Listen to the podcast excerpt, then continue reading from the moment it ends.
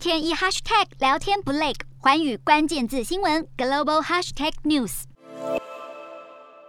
南亚岛国斯里兰卡陷入数十年来最严重的经济危机，民众发动示威反对总统拉贾帕克萨的施政，就连穿着白袍的医师也走上了街头抗议医药短缺，卫生体系快要崩溃。尽管如此，官员们仍然表示总统是不会下台。由于总统在五号取消了实施五天的紧急状态，同一时间，数十名国会议员也退出了执政联盟，让执政团队变成了少数政府。虽然总统拉贾帕克萨在解散内阁之后也试图要组成团结政府，但执政和在野党都否决了这项提案，让拉贾帕克萨政权现在有所动摇。